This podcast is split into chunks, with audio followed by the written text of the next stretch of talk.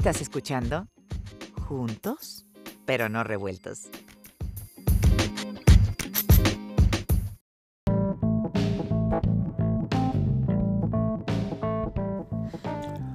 Hola, ¿qué tal? Esto es Juntos, pero no revueltos. Aquí hablamos de todos, con todos y para todos.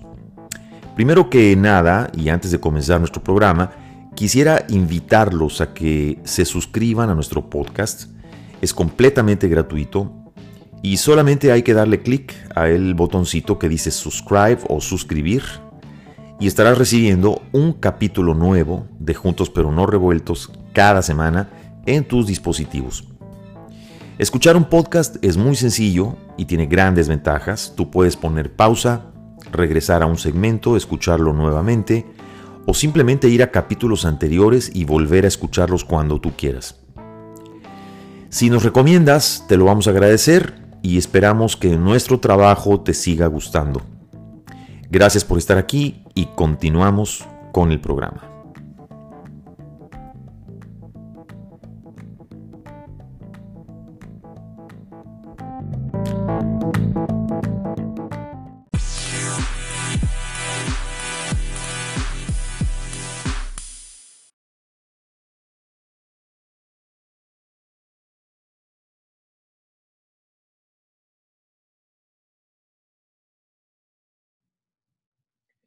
Hola, ¿qué tal amigos? ¿Cómo están? Un placer saludarles.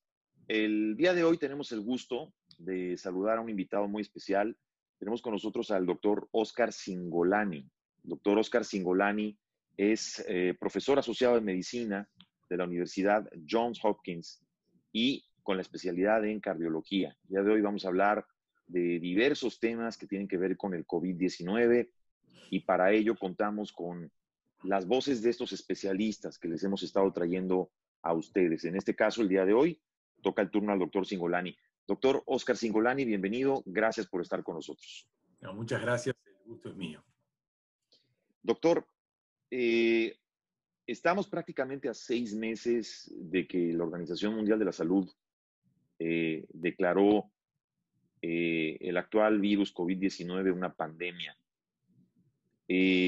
¿Qué podemos decir que hemos aprendido durante estos seis meses? Porque nunca, nunca dejamos de aprender. Parece que cada semana o, cada día siguiéramos aprendiendo cosas nuevas sobre el virus. ¿Qué es lo más importante, eh, de acuerdo a su opinión, de lo que hemos aprendido de este virus? Bueno, es una muy buena pregunta. Eh, yo creo que hay más de un factor que hemos aprendido. Una de las cosas que hemos aprendido es a ser prudentes con el manejo de la información científica. Eh, una de las cosas que hemos aprendido también es que aquellos países que han hecho planes acordes a su población y han bajado un mensaje, una línea de mensaje clara y precisa, han, les ha ido mejor eh, con respecto a las medidas de distanciamiento o al plan en sí que hicieron para tratar de combatir la pandemia. Este es un virus muy nuevo, es un virus que eh, no hay precedentes en la historia médica y de la ciencia de haber eh, avanzado tan fuertemente, tan rápidamente con, la ciencia como se hizo eh, aquí.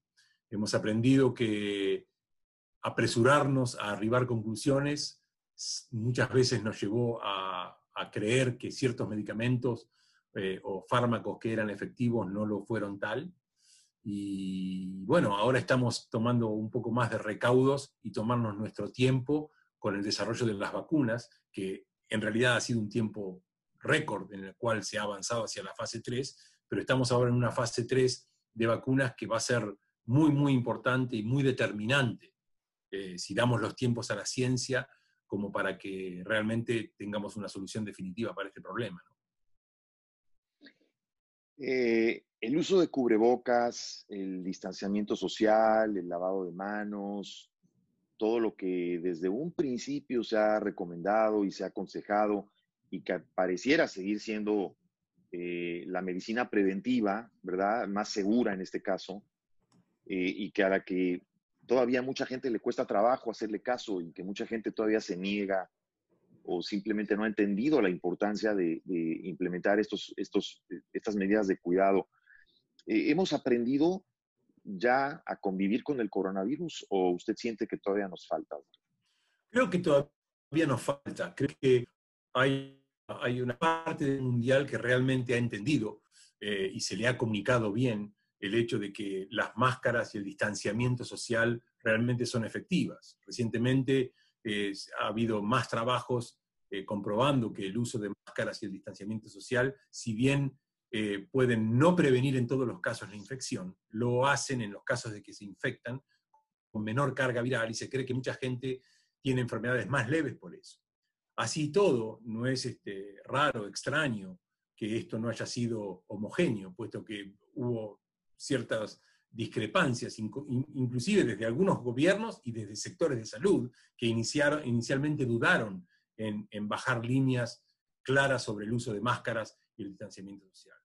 Creo que todavía hay mucha gente que está un poquito eh, eh, no, no convencida de que el uso de máscara es efectivo y que lo toma como una imposición más que como una medida de prevención. Así que yo creo que hay que seguir insistiendo, porque creo que realmente para mí y para muchos otros investigadores no hay duda que eh, el uso de máscaras y el distanciamiento social, y no hablo de, la cuarentena o el aislamiento, hablo del distanciamiento social y el uso de máscara, eh, eh, son efectivas y es lo más efectivo hasta ahora, hasta que salga una vacuna.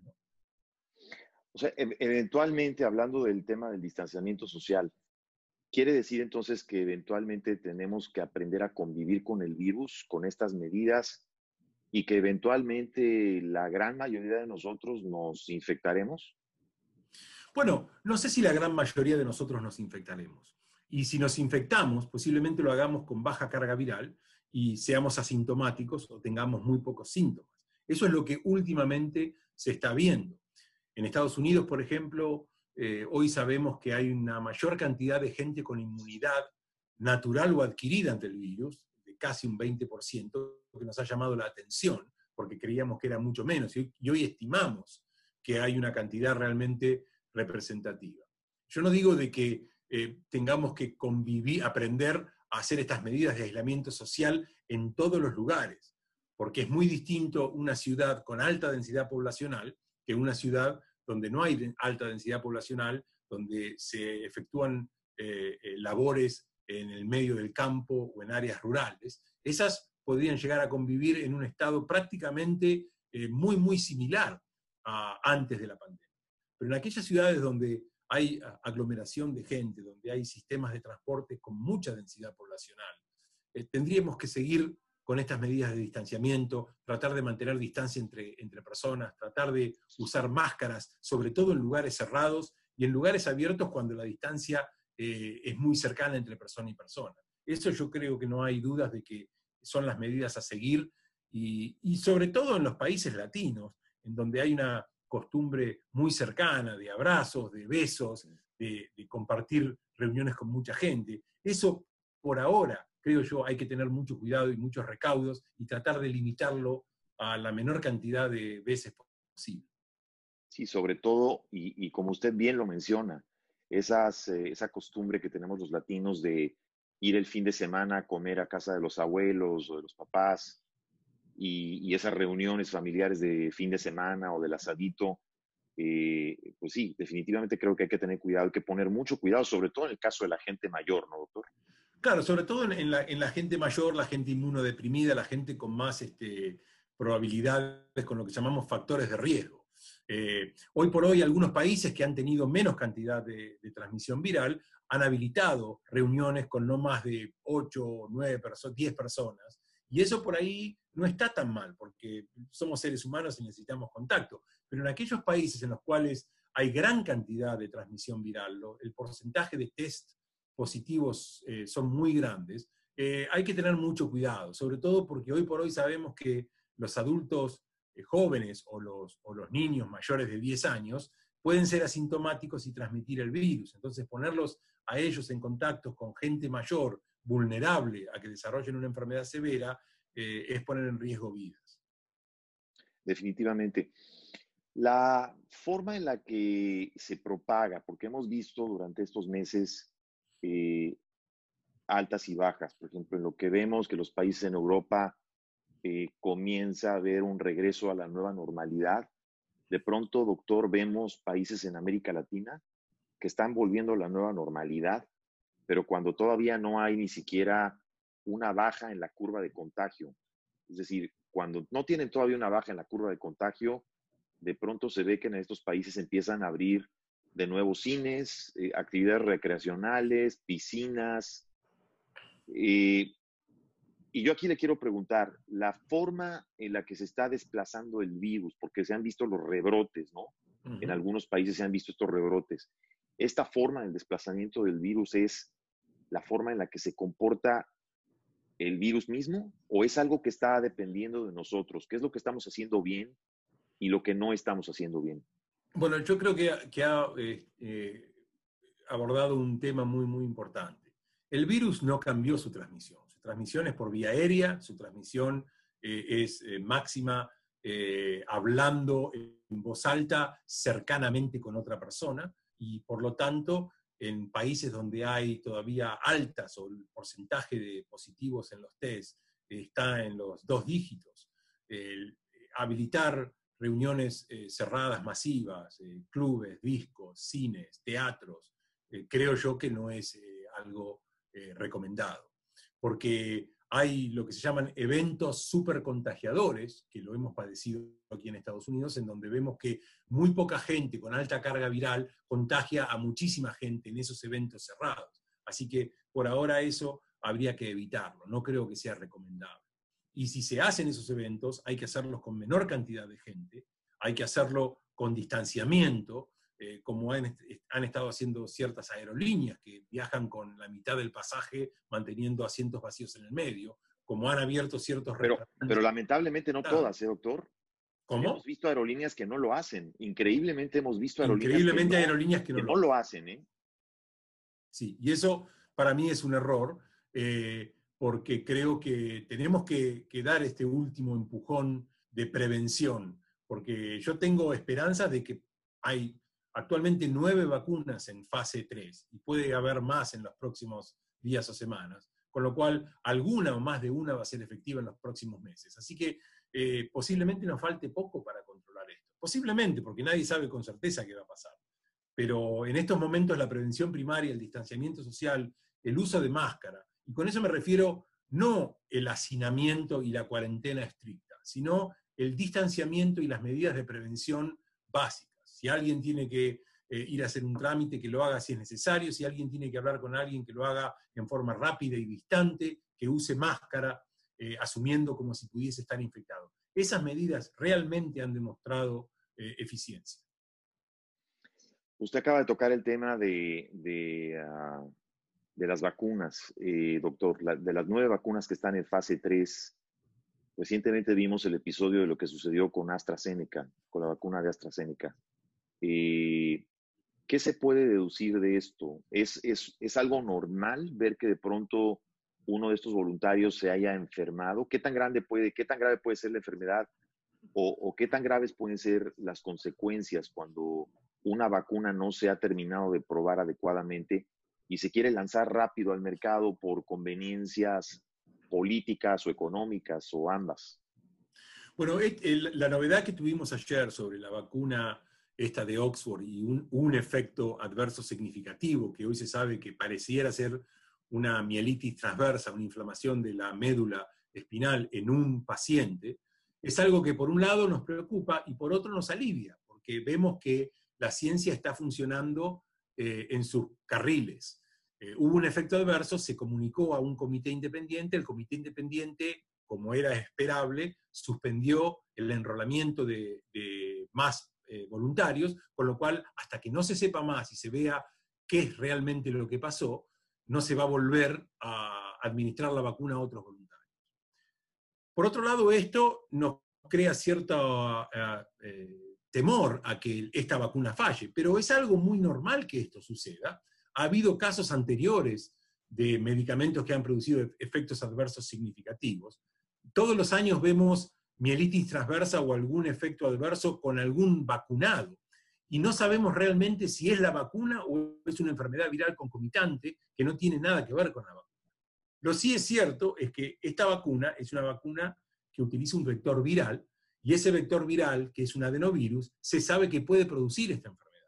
Y no la puede producir en todo, la produce solamente en unas muy pocas personas que están genéticamente predispuestas. Así que hoy por yo creo que sea de cuestión de tranquilidad, porque sabemos que hay un comité que está funcionando y cumpliendo las reglas. Sabemos que si hay muchos más casos de estos, la vacuna se va a suspender eh, sin importar las consecuencias políticas, porque la ciencia ha demostrado que eh, eh, los, los, niveles de alarma y de alerta funcionan, pero no realmente no me sorprende de que en esta fase 3 haya habido un efecto adverso entre miles que han recibido la vacuna. Así que tenemos que ser cautos y simplemente esperar. O sea, lo que sucede en este caso con la, con la vacuna de la Universidad de Oxford pone también en alerta el proceso de las otras nueve, las otras ocho vacunas que se encuentran en fase 3. Por supuesto. Y, por otro lado, lo muy bueno es que las otras vacunas no son iguales a esta. Cada vacuna tiene una plataforma un poco distinta, así que que una vacuna tenga un efecto adverso no quiere decir que las otras lo tengan también, porque son mecanismos distintos. Así que, primero, es muy posible que no veamos otros efectos adversos, no lo sabemos, y esta vacuna siga su curso normal. Eh, segundo, eh, tenemos la posibilidad de que otras vacunas con, otros, eh, con otras plataformas, otros virus o no virus, no tengan este efecto adverso. Así que creo que es muy buena las expectativas que hay, es muy bueno todo esto, porque primero nos ha demostrado que la ciencia funciona y que hay un sistema de alerta que puede frenar eh, el desarrollo de una vacuna si hay más de un efecto adverso. Y por otro lado, hay varias plataformas, con lo cual vamos a tener una respuesta eh, y, las vamos a probar a todas. Así que yo soy muy optimista.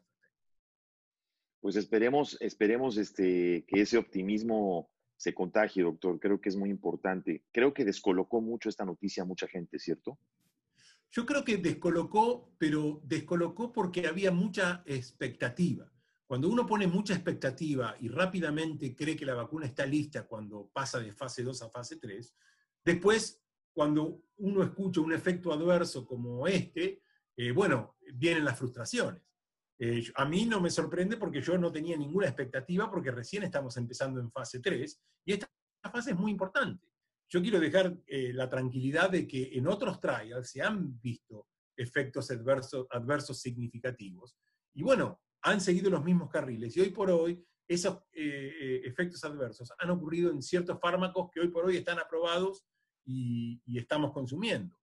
Ahora, si hay más efectos similares, bueno, ese es otro cantar, como se, como se suele decir, y ahí, bueno, veremos cuáles son las medidas. Pero por ahora, un, caso aislado no necesariamente eh, es una cuestión de alarma. Doctor Singolani, la, la parte que tiene que ver con medicamentos. Dentro de este periodo de seis meses también hemos aprendido varias cosas que tienen que ver con los medicamentos. O sea, la, por ejemplo, la exometasona, el suero de anticuerpos, eh, el, el, el, ¿no? Mucho se ha hablado de estos medicamentos, poco se ha informado, poco sabe la gente, digamos, la gente de a pie, como un servidor, como yo, ¿no? Fuera de los especialistas, que muchas veces eh, a la hora de que nos explican entendemos cuándo y cómo y por qué y en qué etapa se aplica cada una de estas. Eh, inclusive se ha llegado a hablar hasta de, las medicinas del colesterol, las medicinas para bajar el colesterol. ¿Qué funciona realmente y qué es un mito? Bueno, por empezar, en todas las enfermedades virales, que hasta ahora, salvo raras excepciones, no ha habido nunca una droga que sea la bala mágica o la panacea que cure. Eh, rápidamente, cuando esta infección, cuando la pandemia estuvo, sobre todo en Europa, se probaron muchísimos eh, medicamentos y se probaron todos al mismo tiempo, con lo cual fue muy difícil saber cuál era efectivo y cuál no. Ahí tuvimos que dar un paso atrás y empezar a experimentar y hacer estudios clínicos controlados con cada medicamento. Una sorpresa fue la hidroxicloroquina, que inicialmente pensábamos que era muy buena y era eh, eh, la panacea, y después distintos estudios han mostrado que no era tan así. Hoy por hoy no hay ningún ensayo que realmente nos haya demostrado que es efectiva contra el virus. O el rendecibir fue realmente algo que, en lo cual apostábamos muchísimo, y hoy por hoy se sabe que es parcialmente efectivo, pero tampoco es la panacea. Simplemente disminuye el tiempo de la enfermedad y disminuye levemente eh, eh, la mortalidad. Hasta ahora la dexametasona sí ha probado que baja la mortalidad en un 30%, un poco más del 30%, si se da en el momento justo. Esto es ni muy precoz ni muy tardíamente. Y eso ya los médicos sabemos cuándo es el momento de darla, y eso es algo muy, muy bueno. Y Pero todas al final, al final todas son paliativos y sirven para tratar los síntomas, ¿cierto? Vaya, no hay ninguna que hasta el momento se pueda probar que quite el virus. Exactamente. Hasta ahora no hay ninguna que realmente se haya comprobado que vaya directamente al virus. Lo que, lo que hacen estas, estos medicamentos es tratar básicamente la inflamación. Y hay algunos medicamentos que se creen que pueden tratar la replicación viral, pero hasta ahora no hay ningún ensayo clínico que realmente lo haya demostrado. Doctor, dentro de los grupos de riesgo, se ha hablado también mucho durante este tiempo de, porque otra de las cosas que hemos aprendido es que, bueno, eh, se empezaba a creer, o se pensaba al principio que solamente le daba a la gente en cierto rango de edades, o que era una enfermedad solamente para gente mayor, eh, o que simplemente a los niños no les daba. Entonces nos hemos empezado a encontrar sorpresas y, variables durante este tiempo. Eh, hay, hay grupos de riesgo en particular, digamos, que puedan padecer la enfermedad de diferente manera. Se ha hablado mucho de la gente que tiene diabetes, la gente que tiene obesidad o la gente que tiene el colesterol alto. O sea, la gente que tiene propiamente enfermedades incluso preexistentes. Hay gente que tiene enfermedades preexistentes, que se está inclusive tratando contra el cáncer o contra, contra eh, inclusive el VIH, ¿no? Enfermedades que atacan directamente el sistema inmunológico. ¿Dónde están las variables en cuanto al riesgo de lo, que, de lo que puede padecer cada uno de estos grupos? Y también por el otro lado tenemos gente que de pronto le da como si fuera un resfrío normal, común y corriente. O sea, ¿cuál es la diferencia y por qué hay gente que la padece de una forma y gente que la padece de otra? Es muy interesante. La respuesta corta es que todavía no sabemos con exactitud por qué. Eh, sabemos, hemos aprendido muchísimo, sabemos que la inmunidad de cada persona es completamente distinta. Sabemos que hay gente que nunca ha tenido problemas, pero que todos los años tiende a agarrarse mayor cantidad de resfríos. Y esa gente puede llegar a tener algún pequeño déficit en la inmunidad, y esa es la gente que responde peor ante la enfermedad. Sí sabemos que hay algunos grupos que tienen una inmunidad eh, defectiva ante el virus. a mayor edad, la inmunidad falla. Si uno es hombre, está un poquito más desprotegido con respecto a ser mujer, y se cree que eso es por las diferencias eh, hormonales. Si uno es obeso, la obesidad, nosotros lo describimos eh, en un trabajo en Lancet ya a fines de marzo, que veíamos que en Estados Unidos los pacientes graves tenían mucho menor edad que los pacientes europeos. Y eso era porque en realidad en Estados Unidos teníamos una epidemia de obesidad y veíamos que esos jóvenes que se infectaban eran realmente eh, obesos. Y con la obesidad hay más hipertensión arterial, hay más diabetes, hay más dislipidemia o trastornos de los lípidos. Con lo cual, eh, todo eso está, está asociado. Así que yo diría que eh, la edad es un factor de riesgo, las enfermedades pulmonares preexistentes son un factor de riesgo. El virus ataca en una proporción importante al corazón, con lo cual, si bien muchos la pasan eh, con enfermedad muy leve, el tener una enfermedad cardíaca preexistente también aumenta un poquito el factor de riesgo. Eh, y por supuesto la, diabetes y el ser eh, hombre en lugar de mujer también sube un poquito el factor de riesgo. Cualquier enfermedad con inmunodepresión no necesariamente pone en factor de riesgo. Depende de qué clase de inmunidad esté afectada. Así que es muy difícil saberlo y con eso todavía estamos aprendiendo con cada paciente. Sí, se ha hablado inclusive de la gente, se, ha llegado a hablar hasta de los tipos de sangre, ¿no? Se ha, dicho que la sangre, la gente que tiene sangre tipo A, a comparación de la gente que tiene sangre tipo O, ¿hay alguna diferencia en esto? Bueno, en eso se ha visto que la la gente que tiene distintos tipos de sangre, no por el grupo de sangre, sino por porque el, lugar en el cromosoma que determina el grupo de sangre también tiene eh, eh, mensajes genéticos para la inmunidad. Así que hemos detectado que no es el factor de sangre, sino que es que esa gente tiene una cierta respuesta inmunitaria distinta. Eh, así que eso es así. no es demasiado marcado, pero es un poquito distinto entre los que tienen grupo cero o los que tienen grupo A, como se, se vio escrito. También hay otros eh, eh, eh, pequeños factores. Por ejemplo, sabemos que mucha gente ha estado expuesta en el pasado a alguna otra clase de coronavirus, el coronavirus del resfrío común. Y hoy por hoy sabemos que esa gente, si bien no tiene anticuerpos que se midan contra el coronavirus, este, el COVID-19, tiene lo que llamamos memoria celular, memoria celular, cual día mejor ante la exposición ante este nuevo coronavirus, porque los coronavirus anteriores tienen algo similar con este coronavirus. Así que hay cierta población que está protegida, tal vez porque ya tiene una defensa natural ante virus similares. Imagínense lo complejo que es esto, que esto confunde a la hora de determinar quién puede estar eh, con mayor factor de riesgo o quién puede tener menos riesgo. Perdón, doctor, tuvimos un pequeño bump en la señal, pero usted, usted se refirió en, este momento a memoria celular. Es decir, entonces esa memoria celular es la que en cierta manera nos asegura eh, que nuestro cuerpo puede reaccionar de una manera más favorable al virus, si es que nos ataca. Claro, hay, hay gente que expuesta al virus tiene eh, células eh, que se llaman linfocitos, que en realidad no se miden normalmente por, anticuerpos y por test comunes, pero que son células que cuando uno se expone de nuevo al virus, surgen y producen defensa. Y esto se sabe que, como dije, pacientes que estuvieron expuestos a otra clase de coronavirus, al virus del resfrío común, que tiene algunos aspectos similares, similares con este coronavirus nuevo, eh, han tenido en aquellos años anteriores esa memoria celular inmunitaria y ahora al exponerse al virus, esa memoria celular los protege parcialmente o totalmente. Esto es, pueden no tener ningún síntoma ante contagiarse el, el COVID o pueden pasarla mejor con una enfermedad más leve debido a esta memoria celular que tienen eh, en común.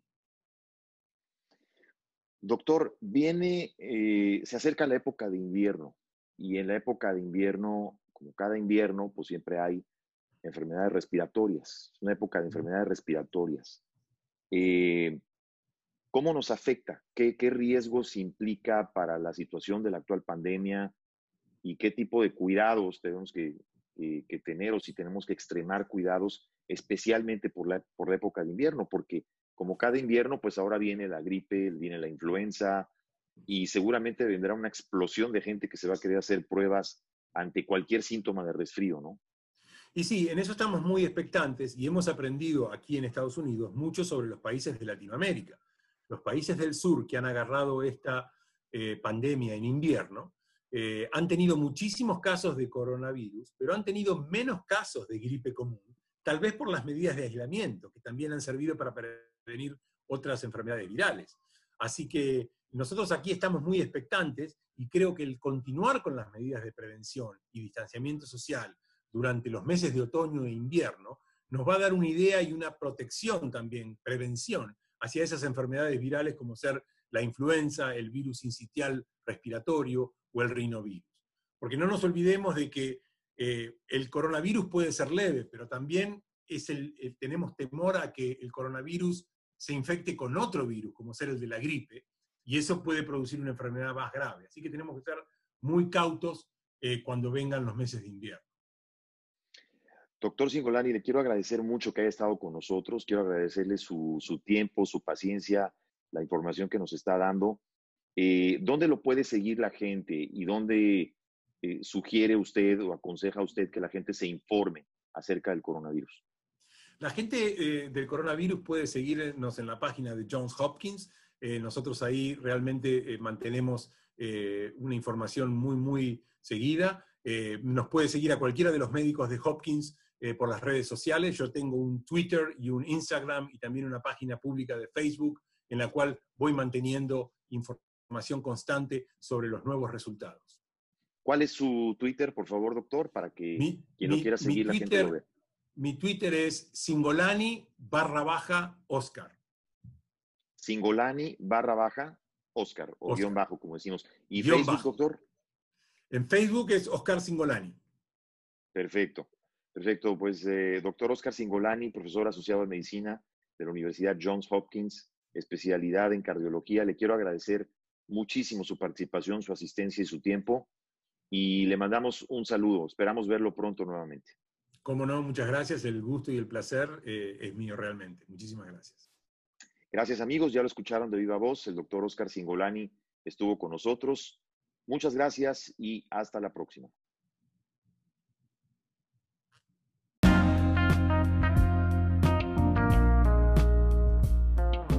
Estás escuchando Juntos, pero no revueltos.